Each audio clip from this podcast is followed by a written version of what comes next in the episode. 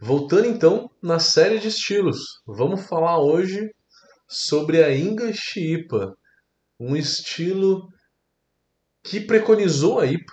Vamos contar um pouquinho da história da IPA, alguns mitos, algumas verdades sobre a história da nossa querida IPA. E vamos olhar um pouquinho da análise sensorial dela também.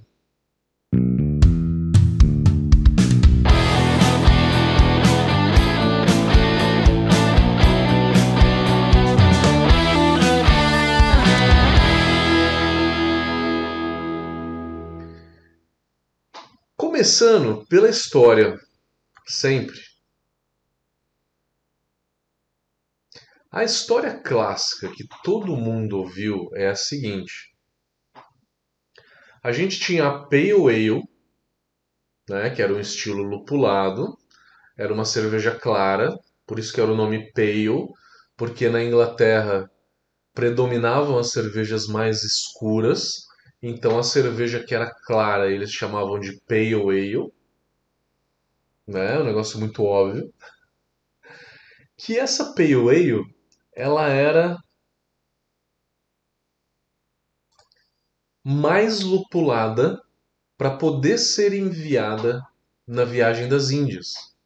Porque eles sabiam que o lúpulo conservava mais a cerveja. Conservando mais a cerveja, essa cerveja durava três meses, que era o tempo né, que as pessoas demoravam para chegar nas Índias.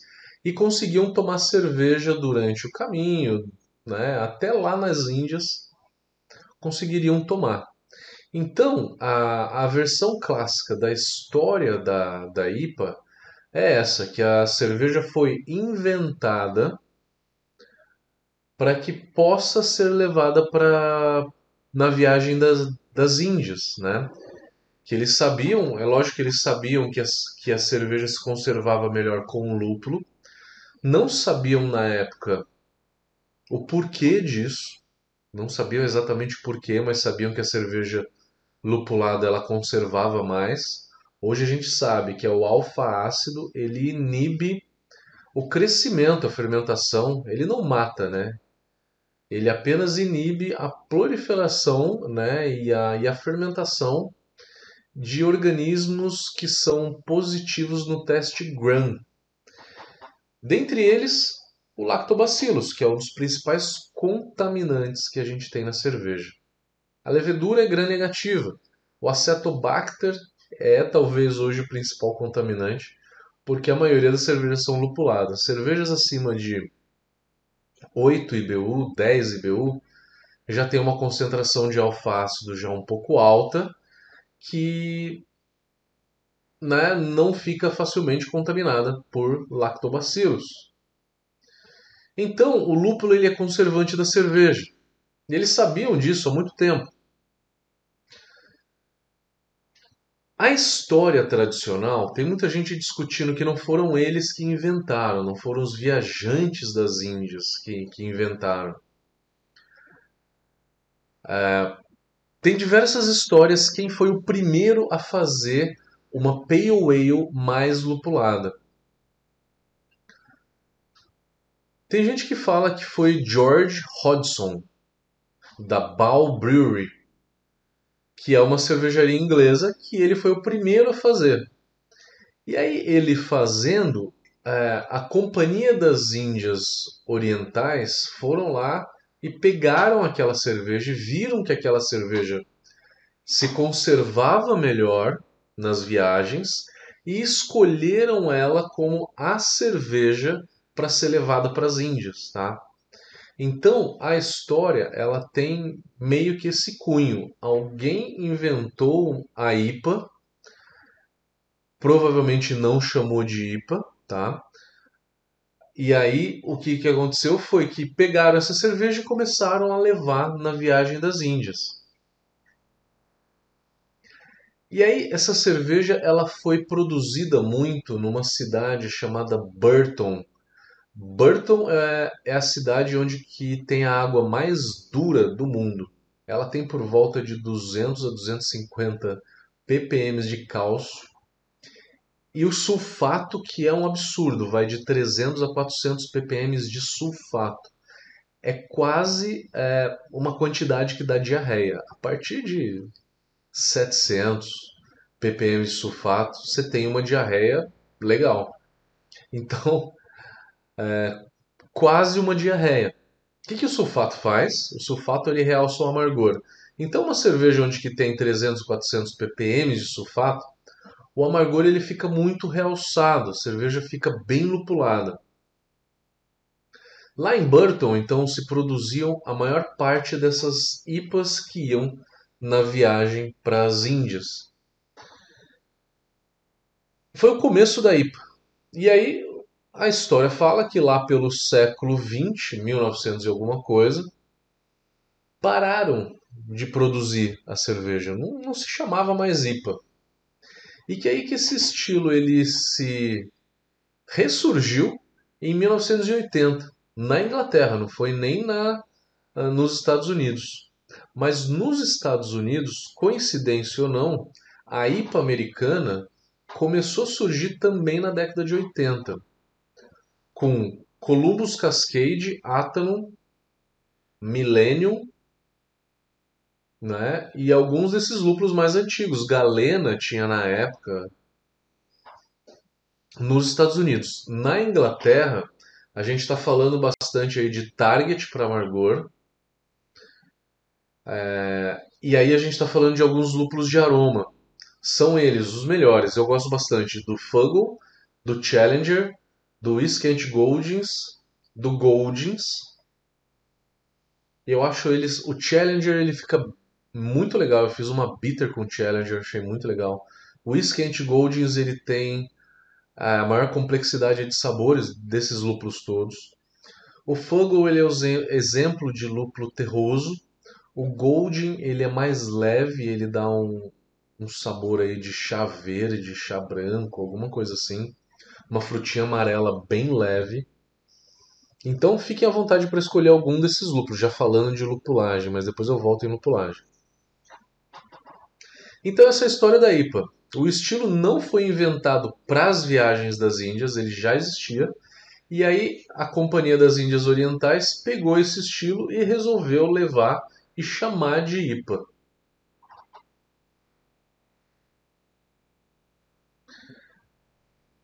Ela é uma cerveja que, apesar de estar tá em barrica, ela é levada em barrica lá para as Índias, não tem aroma de carvalho ou de Brettanomyces, tá? Hoje em dia não se envelhece é, uma IPA dessa em barrica. Vamos falar da graduação, graduação alcoólica. A IPA inglesa ela vai de 5 a 7,5% de álcool. A IPA americana de 5,5 a 7,5. Então é muito próximo, né? A cor de 6 a 14 SRM, a inglesa. E a IPA americana? exatamente a mesma cor, de 6 a 14. Porém, a IPA inglesa ela tem uma tendência de ser mais maltada, ter mais complexidade de malte do que a IPA americana. A IPA americana, na verdade, você tem que quebrar em duas. Você tem que quebrar na West Coast IPA e na East Coast IPA, que no BJCP eles consideram a mesma coisa. Por isso que a cor de 6 a 14 SRM, ela vai de um dourado até um amber médio para escuro, né? Então a gente está falando de uma coloração aí próxima a uma red ale. Nos Estados Unidos, a West Coast ela fica no dourado, ela é praticamente somente malte pale ale.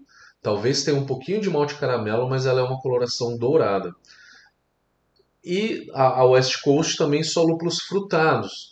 Já a East Coast IPA, que é na costa leste americana, você tem uma versão que é um misto é, da, da West Coast com a IPA inglesa. Então a East Coast ela vai ter um maltado maior, vai ser uma cerveja de um amber claro até um amber um pouco escuro, já avermelhada, uma complexidade de malte maior. Então você precisa usar aí malte é, cristal que, que dê uma complexidade como um caramunique, um cararoma e equivalentes, né? São todos esses caramelo e cristal é, com uma coloração um pouco mais escura, por volta de 100 EBC, ou acima de 100 EBC de cor, esses maltes escuros vão dar a complexidade de caramelo, que a East Coast precisa e que a English IPA precisa. Então, a East Coast ela se assemelha muito com a English IPA. A diferença entre as duas é a lupulagem. A East Coast ela mescla um pouco de lúpulos ingleses, que é um Fuggle, por exemplo, com um Citra, que é o padrão da West Coast. Né? Então tem um, uma mescla aí de lúpulos frutados com lúpulos mais vegetais, mais amadeirados. E a English IPA? A English IPA ela tem a mesma cor da East Cane, da East Coast, só que a English ela tem é, lúpulos mais ingleses mesmo. Então é, foca mais aí no Fuggle, no Golden é, no Iskent Goldings, eu acho muito bacana. First Gold é um lúpulo que no Brasil não se usa muito, mas ele é bem interessante. O Challenger é muito legal também. Não são tantos os lúpulos ingleses. E também não se inventa mais variedade de lúpulo inglesa. Das variedades novas, a mais floral dentre elas, para mim, é o Centennial. O Centennial ela é a variedade mais floral, mais vegetal que a gente tem, que puxa um pouco mais para o inglês, mas traz também um frutado. Então, um lúpulo muito amadeirado, muito terroso, muito vegetal, como são essas variedades inglesas que eu falei, não se cria mais. Não se cria mais. E uma curiosidade, eu estive na Inglaterra em 2018 e a gente já via uma invasão de lúpulos americanos nas IPAs inglesas. Aos poucos, os ingleses estão usando o lúpulo americano e estão chamando de IPA. E para eles, é, aquilo é a, a English IPA, é a IPA inglesa, sem diferença nenhuma, tá? Eu até perguntei assim, mas eu não quero uma IPA americana, eu quero uma IPA inglesa. Você não tem uma IPA inglesa? Essa daqui é americana. Ele falou: não, ela não é americana, ela é inglesa. Ela foi feita aqui na cidade, a 50 quilômetros daqui, chamada tal, tal, tal. Então, eles já incorporaram dentro da cultura cervejeira deles os lúpulos americanos também. Estão sendo muito usados lá para fazer tanto a Pale Ale quanto a IPA. E eles estão fazendo também Double IPA, Hazy IPA. Enfim, né? Tudo que a gente mais ou menos conhece, aos poucos está entrando lá. Lupulagem. Então é isso. É, eu falei de malte. Como constitui o malte? O malte, primeiro você precisa definir, né? Qual a coloração que você vai fazer a sua IPA. A English IPA ela fica aí de um amber até um amber médio. Para dar esse caramelo e essa complexidade de malte, eu usaria a base 100% pale, só pale na base, e aí colocaria um, um malte como um Caramunique por volta de 5, 6% de Caramunique para já dar aquele dourado e dar aquela complexidade. Ah, eu quero variar um pouquinho mais o malte. Reduz um pouco o Caramunique Coloca um caramelo um pouquinho mais claro, é, um Carahel 25 EBC, ou até um cara Red, né, que é 50 EBC.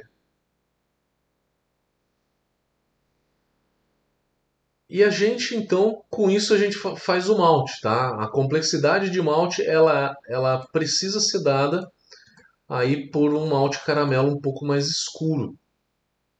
A lupulagem, o amargor da English IPA vai de 40 a 60 IBUs.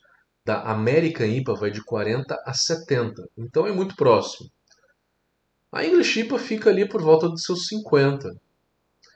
Mas tem algumas versões que são bem leves, mesmo na Inglaterra. Na Inglaterra você tem algumas IPAs douradas e com uma lupulagem bem baixa.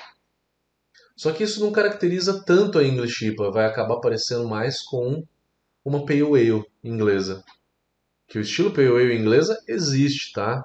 Não está no BJCP, mas existe. Mas a média da, da English IPA ela vai ser aí uma cerveja amber, com esse um pouco de caramunique, com 55 IBUs. E aí você pode colocar um target de amargor.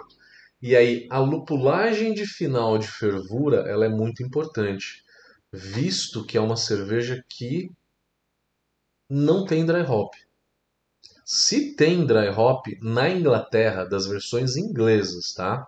São pouquíssimas, são pouquíssimas. Tem que se explorar mais a lupulagem de zero minutos, a lupulagem de flame out. E essa lupulagem de final de fervura, ela geralmente é de uma grama e meia a no máximo 3 gramas por litro de final de fervura, tá? a lupulagem toda de final de fervura, você não ultrapassa 3 gramas por litro. Se você fizer dry hop, a proporção também é baixa, é 2 a 3 gramas por litro no máximo. Vou falar o porquê para vocês, porque esses lúpulos ingleses, tá? Que eu recomendei para fazer a IPA, eles dão um gramíneo muito fácil. É difícil ter gramíneo usando Citra e Mosaic. É quase impossível. Não é que não dá para ter, lógico que pode ter, mas se você usar pro... nessas proporções é, para uma English IPA, né, usar 5 gramas por litro numa English IPA, você vai ter gramínea. Tranquilamente, tá? No primeiro e no segundo dia. Não precisa dar 4 ou 5 dias de dry hop, não. Você vai ter gramínea. Mesmo na fervura, vai ficar estranho tá? A English IPA precisa então de uma carga grande de lúpulo de final de fervura. E eu colocaria esse lúpulo a zero. Não faria dry hop nessa English IPA, que é para dar bastante sabor e um pequeno aroma de lúpulo. Não é para explodir de aroma de lúpulo. Porque também esses lúpulos ingleses não é aquela explosão de sabor, né? É, como é um lúpulo americano. Ele é um pouco mais contido, ele tem um aroma um pouquinho mais baixo. Então essa é a lupulagem, vamos falar da água. Tem muita gente que fala assim, eu vou burtonizar a minha água para criar uma réplica de como seria aquela IPA feita em Burton-on-Trent, que é no centro da Inglaterra, que foi a principal capital cervejeira do mundo por volta de 1820 até 1880, 1890. Foi a capital cervejeira do mundo. Exportava cerveja pro mundo inteiro. E não é que eu acho que era por conta da água, não. É uma água muito pesada que eu acho que é exagerada. Você quer fazer uma IPA? É, coloca uma quantidade de sulfato menor do que 300. Pode ficar em 150, 180 ppm de sulfato. Não precisa chegar em 300, 400. Que era o que a, a, a IPA de Burton tinha, né? Porque a água tinha isso. Não precisa usar 200 e tantos ppm de cálcio, pode ficar uns 120, tá? Se for corrigir a água conforme Burton, qualquer software dá, tá? Vai ser de 200 a 250 de cálcio e o sulfato entre 300 e 400. Mas se for corrigir a água é, querendo que ela fique uma cerveja redonda, Colocaria por volta de 100 ppm de cálcio, magnésio uns 20, cloreto e sulfato. Eu colocaria um pouquinho mais para sulfato, uns 150 de sulfato e uns 120 de cloreto. O bicarbonato eu sempre uso por volta de 50 a 80 ppm de bicarbonato, que é para dar uma balanceada na alcalinidade residual aí né, para manter um pouco a, o pH, fazer um efeito tampão aí na, na cerveja, né? Deixa eu ver se tem alguma coisa que eu não falei. É uma cerveja que tem uma carbonatação média. Quando é, quando é uma cask beer, Cask Beer é aquele processo de produção de cerveja onde que a cerveja ela tem uma carbonatação bem baixa e ela é servida numa temperatura meio quente, de 12 a 20 graus Celsius, mais ou menos, quente sem gás. Eu já fui na Inglaterra, eu tomei algumas. Você tem algumas cask beer na Inglaterra, mas aos poucos elas estão desaparecendo. E aí tá virando a keg beer, Keg quer dizer barril em inglês, que é a cerveja normal, gelada, colocada em barril tradicional, com uma carbonatação como a gente conhece, né? Uma IPA, você pode perceber que, de acordo com a lupulagem, se for uma IPA muito lupulada, vai dar um pouco de adstringência e vai remeter um pouco a gramíneo, tá? Porque se usa variedades de lúpulo muito antigas e essas variedades elas não são ideais para se usar em grande quantidade. Pode aparecer um certo harsh, uma certa astringência, um pouco de gramíneo, alguns outros off flavors de lúpulo é alho, cebola, né, azeitona. São aromas que a gente não joga na cerveja, mas às vezes a lupulagem acaba remetendo a alguma coisa parecida com isso. Algumas IPAs na, na Inglaterra usam um pouco de açúcar para complementar um pouco o malte. Mas não precisa, né, gente? Na média, uma, uma IPA inglesa tem 6,5 de álcool. Pode fazer ela só com malte. Ah, o BJCP trouxe aqui uma afirmação que a que algumas pessoas lá na Inglaterra chamam é, IPAs não fiéis ao estilo, que são, são IPAs com 3,5 de álcool, que, um tempo depois, a gente chamou isso de Session IPA, né? O termo Session vem da, vem da, da escola inglesa, é, que eles denominam tudo, né? Session Stout, Session IPA. Então, essa nomenclatura veio dos ingleses também. Então, a Session IPA foi criada lá na Inglaterra. E os ingleses gostam de cerveja com uma graduação alcoólica entre 3,5% e 4%, que é exatamente o que a Session IPA tem.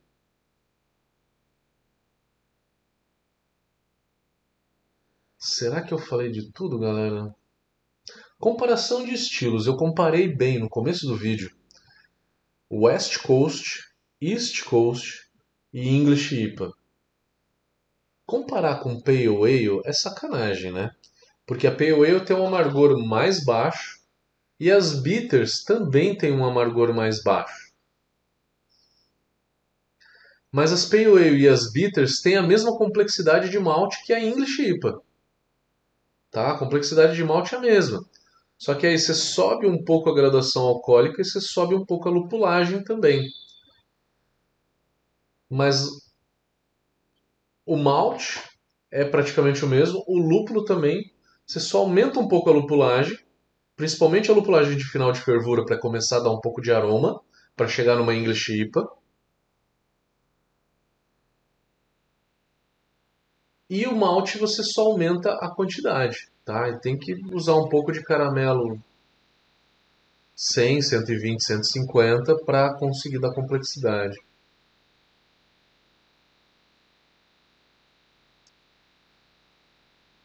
Bom, é isso, galera. Espero que vocês tenham gostado da English IPA. Quero ler os comentários de vocês, então. Quem fez English IPA? Conta pra gente.